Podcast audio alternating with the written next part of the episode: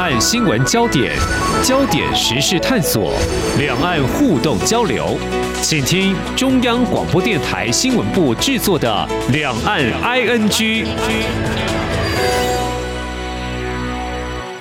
听众朋友你好，我是黄丽杰，欢迎收听两岸 ING 节目。我们三十分钟要来探讨的是中国大陆的经济发展，因为作为全球第二大经济体，而过去这三年来的疫情采取极为严格的防疫，直到去年底才迅速松绑。我想冲击产业经济呢，究竟有多大？大家呢都在观察。而在今年三月呢，中国大陆召开的全国两会。对外公布政府工作报告，对于今年全年的 GDP 增长定为百分之五左右。而在日前呢，中国大陆官方公布了第一季的经济成长率，GDP 增长是四点五。怎么样来解读这项数字？而展望在今年会有稳定的成长步伐吗？此外呢，去年中共二十大之后呢，如果稍微留意的话呢，也会注意到中国大陆官方有个提法主张，就是中国式现代化。那么究竟在推动经济发展有哪些特点？我们在今天特别邀请中华经济研究院第一研究所所长刘梦俊来观察探讨，非常欢迎刘所长，你好。好，主持人好，各位听众大家好。好，日前出炉的第一季的 GDP 数字，我们先来看中国大陆官方所公布各产业的复苏，呃，一般是不是还蛮平衡的？比如说在服务业啦、制造业啦这个部分的话，基本上是稳步向前嘛。哦，是的哈，中国大陆公布出来的话是四点五啊，第一季啊，当然是比上一季哈，在在二点九。也高过于他们本来的预期啊！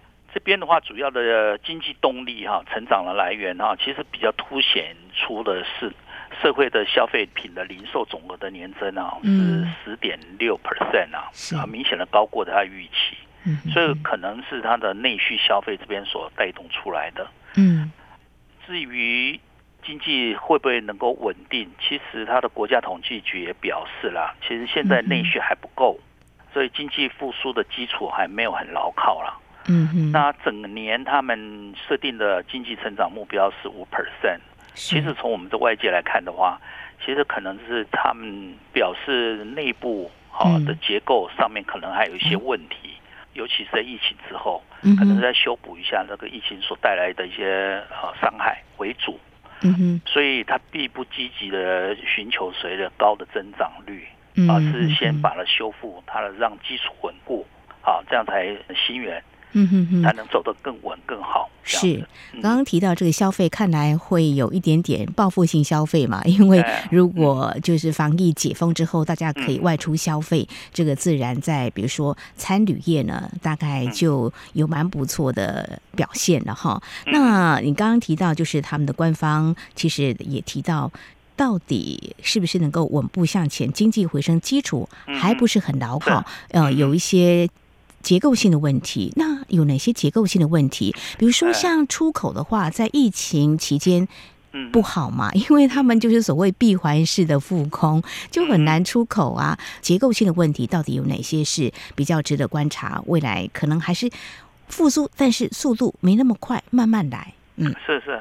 哦，是有几个哈，我们从先外部来看啊，外部的话是全球，从全球的一个经济啊，那美国跟欧洲，它是为了对抗通膨，它是拿出了一些那个升息嘛，啊，把利率提高嘛，好，那希望能够控制 inflation 通膨的一些问题。那这样子利率提高之后所带来的，就是会降温。那不仅是降温，而且现在的话，美国跟欧洲里面也出现了一个现象。因为有些银行啊，甚至因为哦利率在提高的时候，因为过去买的是政府债嘛，嗯，政府债的价格因此而下降，所以它等于是资产损失，所以这边也产生一个高利率，不仅是带来需求降低，也带来一些金融上的风险。啊。无论是美国的西股银行，或者是欧洲那边的一个瑞士信贷啊，这边都出了一些状况，好，这是一个。所以预期来讲，说希望是透过一个全球市场里面带动中国大陆的一些出口，的一些提振，看可能这边是没办法有太高的寄望，好，这是一个。嗯，啊，从内部的一个结构性来看的话，是过去的一些疫情里面的一个闭锁式的一些防控。那当然说带来一个地方经济，也带来一些经济上的一些消耗哈。嗯哼。那尤其地方政府里面啊，提供不少的一些财政作为防疫的防控。那加上土地的呃价格下降，房屋价格下降等等，那土地财政很难以为继，所以很多地方啊的政府里面的负债也因此而提高。那最近比较凸显出来就是贵州，啊，他们就直接讲说，那贵州。现在财政已经出状况，希望中央啊给予伸出援手嘛，这就是个典型的一个例子。那我们相信也不光是贵州啦，应该可能很多地方只是没有像贵州那么明显的人哈提提出来。这是一个财政上面。第二个的话就是服务业跟出口导向的一些产业啊，啊，那在过去这个防疫的情况的时候，那经济上面。那产业的发展也为之动能啊，为之消减嘛。那刚好无论是呃出口导向的民营经济，或者是服务业，都是明显的是一个吸纳哈就业机会的一个产业嘛。嗯，所以现在可能普遍来讲，哦，可能就是各个大城市也好，或者农民工也好，这种失业的情况是变得蛮普遍的。嗯，所以要如何把这一批人啊再带进去？他就业的行业当中的话，也变成是一个很重要的一些任务。那尤其是再加上哈，是现在美中啦，或者是疫情的一个过后，所出现的一个新的现象，就是所谓的全球供应链或产业链重组。嗯，所以有部分的一些厂商哈，啊，那个尤其是外资所领军的一些产业链啊，是把部分的产能从中国大陆迁出到海外。啊，到别的地区去，是那这样子的话，也会使得他们的就业的机会为之削减。所以看起来的话，呃，新闻里面也报道了，是讲说在郑州啦，或者是在深圳啊，龙华厂那边，嗯，然后那些普遍来看起来的话，会有一个就业的机会的损失嘛。嗯，那个是红海或者富士康。把它部分的产能移到海外，哈，是，所以这个整个来看的话，从外需、好财政以及就业，这个都是使得它经济上面的一个结构会比较有点困难的一个地方。嗯，就疫情呢，推厂商外移嘛，就分散风险。因为两三年的时间实在是太长了哈，怎么会撑得住呢？那这个就业的问题，之前在节目当中有讨论到，城镇就业很重要啊。这个失业率看起来是百分之五左右。并不会太高吗？还是如果相较这个年轻失业，呃，高达将近两成的话，对，哇，这个都是怎么样去把这个啊就业给提升呢？提升出来，对，都是一个难题哦。再者，刚才所长你有提到，比如说贵州，他就希望中央能够伸出援手，这凸显了地方债务的问题哦。地方债务问题会不会也有大部分是因为房地产的这个部分，目前还是一个。呃，比较低迷的情况。对，这个低迷，因为我们很多地方里面，尤其是经济发展上相对于比较后面一点的那些省市，嗯，他们这个地方的财政呢，更依赖的是土地财政嘛。是。好，那土地财政的高跟低，一方面跟当地的投资的商机有关系，另外一方面也跟当地的地价也有关系嘛。嗯。那看起来是北京啊、上海这种一一线城市，当然说在房地产价格还可以保持一个比较高的位置。嗯。但其他地区二线以下的话，那个就是一个明显走低。那这样的话，可能对于地方里面的财政收入来源的话，更是雪上加霜这样。是，那提到就是一些呃企业外移哦，不过最近媒体也有一些报道啦，一些呃规模企业就是美国的科技业呃前往中国大陆有开一些论坛，同时也有一些投资计划，比如说我们看到。包括苹果电脑啦，啊、呃，还有英特尔啊，他们的这个美商的晶片大厂，还有电动车制造，好像都有一些合作计划。您会怎么样来看？刚刚提到这个美中科技战这个部分的话，还是美国的这个商人呢，还是在商言商？可能这样的考量还是比较多一点。其实这种解读也蛮多的。另外一方面，第一个我在猜想了哈，嗯。跟中国的现在新一任的领导人啊，就像李强所表现出来是一个积极的亲商啊，嗯、呃，那个父亲的亲，那个亲商的一个一个形象的塑造嘛，嗯，好，那这样子的话就会会降低。哦，大家对于中国经济里面好像是比较走进去，是监理、强化监理这种形象是有关系的。就意思讲说，虽然是有强化监理，但是还依然亲商。好，我觉得这新一任的政府可能是想要凸显出他这个新的形象了。嗯，所以这边是新的论坛里面也会吸引邀请马斯克啦或者 Apple 等等在那边开一个论坛。嗯，好，这是一个。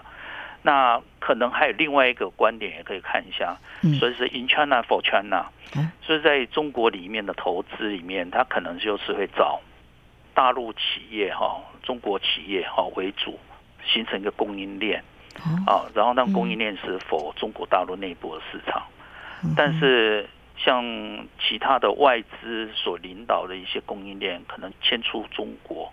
在别的地区所布局，那是服务中国以外的市场。嗯，我觉得可能也会有这种形象的一个猜想啦。在 In China for China 这样子的一个供应链的话，当然一方面是也是吻合中国大陆它想要进行一些内循环为主的一个双循环啊，这个有这个样态。另外一个是全世界的重要的一些大厂里面，其实也可以理解。他们这些创新的一些商品，其实普遍来讲是在美国、有欧洲等先进市场的话，已经成长算相当饱足了。嗯哼，那可能下一个市场可能寄望于一个比较大的人口市场呢，在中国是会延续到后面的一些创新的商品里面的市场的延续嘛？啊，那因为那个地方里面，呃，人均所得有一定的水准，是，那可能市场里面还有成长的空间。我觉得可能也会有这种情况，所以这边的话还值得再观察一下，到底是怎么样。嗯，是。那我也会想到，包括呃台商呢，在最近也因为这个防疫的解封，陆陆续续也前往中国大陆。那如果说新任的中国国务院总理李强是亲商的话，我想对于不只是外资科技产业，对我们台商是不是我们也可以从这样的角度来观察，就是也希望我们的台商把这个供应链是不是会考虑。留在中国大陆，对，那个这是一个情况了啊。嗯，所以说我刚才讲说，这供应链并不是全部的外移啦。是无论是外资也好，或台商，其实是要满足中国大陆内需市场的一些供应链，还会继续留在这边嘛。嗯，因为现在供应链的布局的模式有一个特征哈。嗯哼，早期的特征就是全部集中在特定的一个具有低成本啊，具有生产效率的一个。生产基地，嗯。啊，中国具有世界工厂的名称，就这样子，嗯，就是一个地方啊，大量制造，然后供应给全球市场。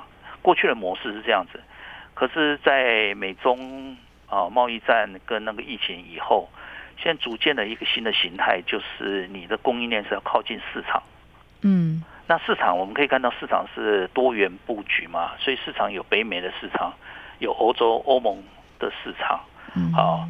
有其他的市场跟中国市场，好，那这样子的话，就是 in China for China，或者是靠近市场的一个情况的话，就是你供应链，譬如说是为了满足欧盟、欧洲的市场，它可以把它供应链可能放在低成本的是中东欧嘛，嗯嗯嗯，然后服务北美市场，可能它的位置就会放在靠近美墨边境或者是靠近墨西哥嘛，是。利用美加墨的一个自贸区的一个整合。就满足整个北美市场嘛，嗯哼，然后其他的市场里面就放在一个具有呃市场发展契机的一个东西啊，那边设立一个生产基地，现在大概就会整个布局是这样子。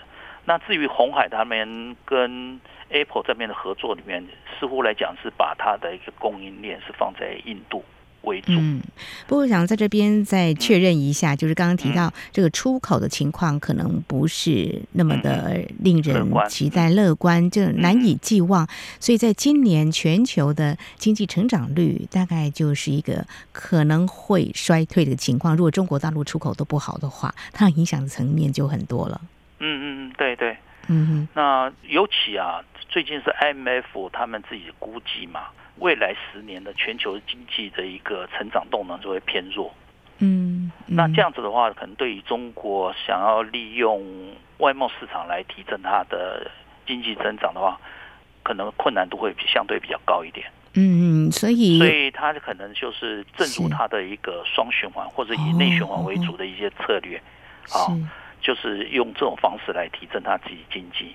可能是他从这边的寄望会比较高一点。嗯，好，所以中国大陆这个内循环的这个啊、呃、拉动呢，这个是我们未来持续可以来观察的。刚才所长你有提到，就是说 IMF 估计未来十年的全球的经济成长可能会趋于比较疲弱，原因是什么呢？第一个是供应链重组嘛，哦，是对不对？然后尤其是全球慢慢的走向。所谓的全球经济或供应链的结构嘛，就是重新再布局。然后过去来讲是比较全球化的一个景象，也看不到。另外一个的话就是，呃，全球人口，那尤其先进国家的人口老化，或者是人口的大国像中国，那人口老化也是一个很重要的一些因素。尤其在疫情之后的里面，很多经济上的修补，尤其要降低 QE 的影响。所以那个经济的话，不能再像过去一样这样子的印钞票来救经济，这种模式也改变了。嗯哼哼，好，非常谢谢刘所长呢，在节目前半阶段解析。这里是中央广播电台听众朋友继续收听的节目《两岸 ING》，我们在今天所关注的是中国大陆的经济成长的情况，最新的数据，第一季的 GDP 增长百分之四点五。那么我们怎么样来看中国大陆的经济成长，还有相关的，我们呃可以看在出口方面，还有中国大陆内部的问题啊，疫后的经济。复苏到底情况如何是啊非常重要的。接下来，我想呢要谈一个，就是刚才在一刚开始就为听众朋友点到一个重点，就是今天要特别请所长来解析中国式的现代化。那刚才在节目前半阶段呢，我们就谈到中国大陆在。疫后的经济的复苏，那么在消费呢，第一季看起来是不错，但是内部呢还是有一些问题的啊。他们可能在出口并不是那么的被看好的情况之下，这个所谓的内循环应该是会被拉动。但是又回到中国大陆的经济啊、发展，走的是过去我们会常说的这个具有中国特色的哈这样的一个经济成长。那怎么样来解读中国式现代化？它这个字面上的意涵，它指的是什么呢？再来看这几年最近他所提出的一些经济做法。那我觉得中国式现代化，它虽然是把中国式这三个字放在前面，换句话讲说，这个现代化未必有一个什么叫做公版或者是呃标准的一个样态。哦，好，嗯，或者是他们就是一个公共的一个 paradigm，就是一个典范啊，好，就是各个国家里面。可能在这个字眼里面提出来一个现代化是大家是共同追寻，想要是人类发展的一个目标，嗯，好，或者一个理想，嗯，但是做法不见得是只有一种，或者是想说是呃欧美式的，那可能也有中国式的一个典范，哈，所以想要出来这个提出来意见是这样子。那当然说这也是可以思考得到，因为每个国家里面经济或国家的发展里面。有不同的一个条件嘛，嗯，那中国的话就是想要提出他自己的模式，嗯，那这个模式里面其实最关键的一点模式哈，就是说每个国家的经济发展的一个情况的时候，会有一个社会分化的一个样貌，嗯，比方说是像美国里面就是所以所得分配或财富分配的落差就很大嘛，嗯，好，那中国里面就提出来讲说，我的现代化里面的话要达到共同富裕。好，所以有些是共同的条件，但是也有些不同的一个走法。那我觉得是中国想要提出的是，那是中国的 approach 这样子。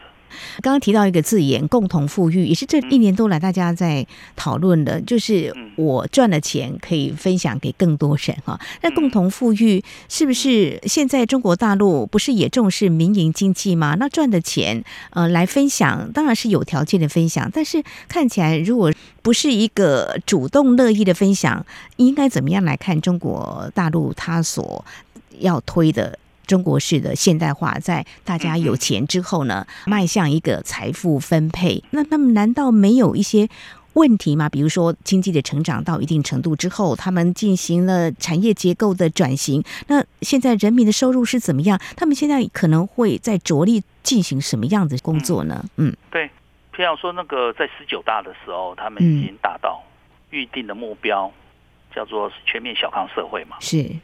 所以下个阶段的话，很显然要提出的，那就共同富裕，看起来是一个不得不提出来的一个字眼嘛。好。那既然提出了一个就共同富裕，就不是只有少数部分人有钱，是要全部大部分人都要共同分享这个国家的个财富。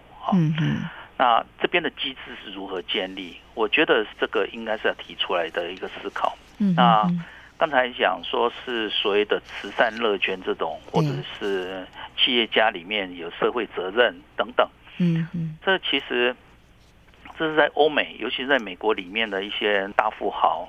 到最后的设立一个慈善的基金会，像比尔盖茨基金会里面提出来他们所做的事事情，但是在目前为止，在中国大陆里面比较少有这个现象，因为中国或者中华文化里面的话，财富是留给子孙的，并不是分享整个社会的，好像变成比较没有这种想法啊。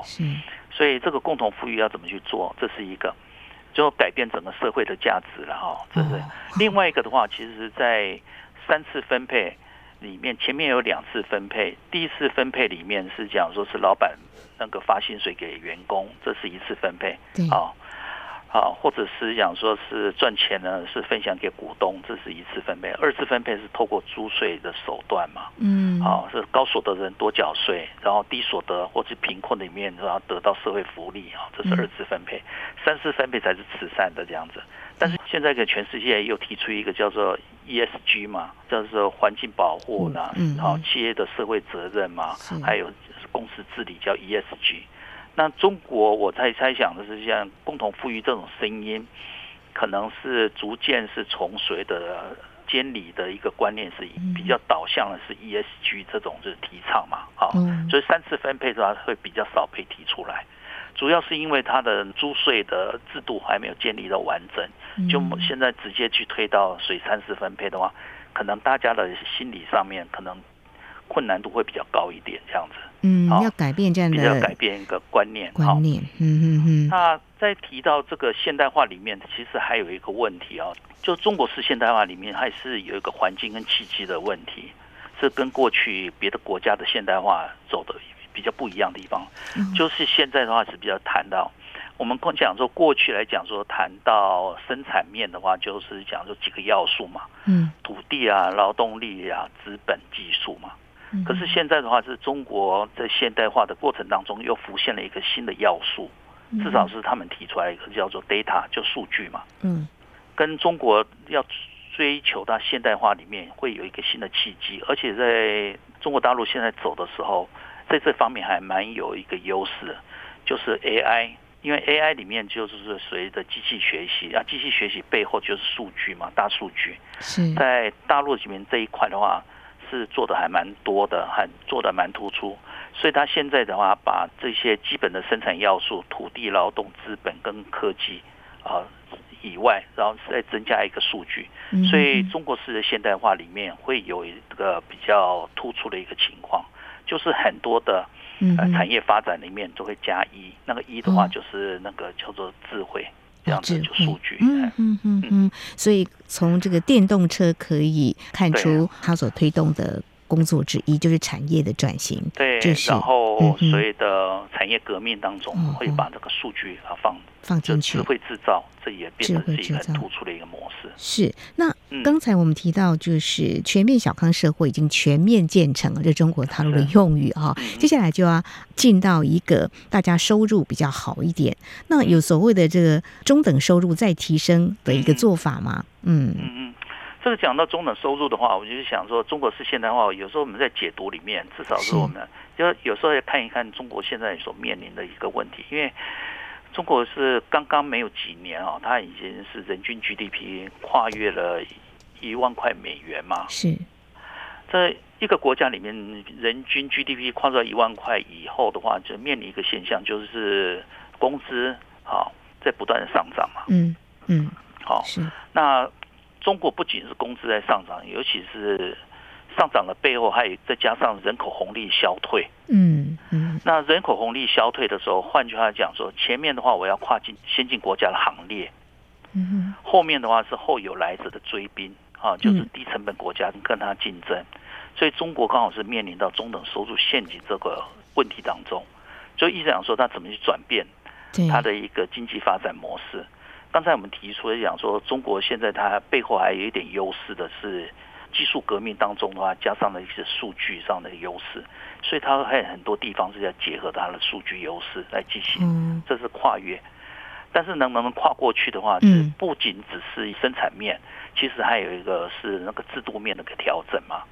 嗯，制度面的调整，制度面的调整的话，就在经济发展的话，是不能老是在靠过去。经济不好，我就大量投资嘛。哦，对不对？是。所以想说，每次在经济不好，就是一就是属于基础建设就开始加码了嘛。是是是。对，那加码的结果是当时可以度过去。是。可是后面几年就发生了一个情况，就是你的固定或者是那个 infrastructure 投资之后。产生不出经济上的效率，所以会形成所谓的债务风险，就情况就是这样子。高速公路你盖了，高铁你盖了，高速公路的维护后面的成本，呃，高铁上面的继续还有负债，这个就会形成它财政上面的一个困难。哦，所以可能是不是要另外想一个呃推升经济成长的方式，不是只有基建这方基础建设的部分。所以说，既然中国的人口那么多，所以去年前年他们提出一个是国内的的统一大市场，统一大市场，市场对，就是打破诸侯经济嘛。各个省之间不是有贸易壁垒嘛，哦，或者经济上的壁垒嘛，嗯，啊，如何？打破这个国内里面过度竞争的一个情况，良性竞争很 OK，是。但是如果说会变成是一个所谓的诸侯经济这种是条条块块这种情况的话，那可能就是对一个国家的再进一步发展会形成一个困难啊。所以这个是国内一个大循环，嗯，其实背后里面有这个意涵，不是只有这生产要素里面的彼此的循环，可能是区域里面的一个经济诸侯的。市场里面的一个大循环也需要去打破，嗯嗯，嗯，这都制度化要去建立哈，所以这是我们可以观察。因为如果说未来十年 IMF 估计这个全球的经济成长并不是那么的被看好，中国大陆它有十四亿人口，当然可以撑出个内需的市场，但是呢，要达到所谓的中国式的现代化呢，目前横在眼前就是一个怎么样跨越中等收入陷阱一个难题在面前哈。是好，我想。这也是我们可以来持续观察。我想，我们呃台商投资中国大陆也要注意这样的个变动的一个情势啊，看中国大陆会怎么样来应对目前他们所面对的一些问题，才能够达到他们的理想跟目标——中国式的现代化。这边可能少讲了一个，是关于那个环保跟绿色发展，这应该也是他中国式现代化很重要的一环。听有一些台商跟他聊，其实他们都有在推动，就是意思上说，他有两个主轴啦，一个就是。数位转型嘛，一个叫绿色转型，这是因为减碳的工作嘛，就环境保护，嗯、然后找一个新的增长的一个方向嘛。绿色转型，其实我觉得绿色转型大家比较少关注的是，他譬如说怎么去改变那个沙漠嘛，沙漠里面如何变成草场，然后一方面解决他们那个沙尘暴。哦，是是，因为沙尘暴或者是那个沙漠，其实带来不少的一个经济上的损失嘛。嗯嗯嗯嗯，然后把沙漠复原变绿色，它也可以同时吸那个碳。嗯，然后也会变成排碳的一个碳权市场，一个新的模式这样子。哦，没有错，现在碳交易呢，真的是要去正视新的一个做法，一个成长的一个方向。这也算是在中国式现代化里面一个重点。没有错，好，这个是我们未来可以再继续观察的一个面向。好，针对中国大陆在防疫解封后的经济成长表现，还有官方呢，我会提到中国式的现代化，那么落实在经济政策的做法有哪些重要的观察焦点？我们在今天非常感谢中华经济研究院第一研究所所长刘梦俊观察解析，非常谢谢刘所长，谢谢您。好，好，谢谢谢谢主持人，谢谢各位听众的参与，好，谢谢。好，以上就是今天两岸局节目，非常感谢听众朋友您的收听，华丽姐祝福您，我们下次同时间空中再会。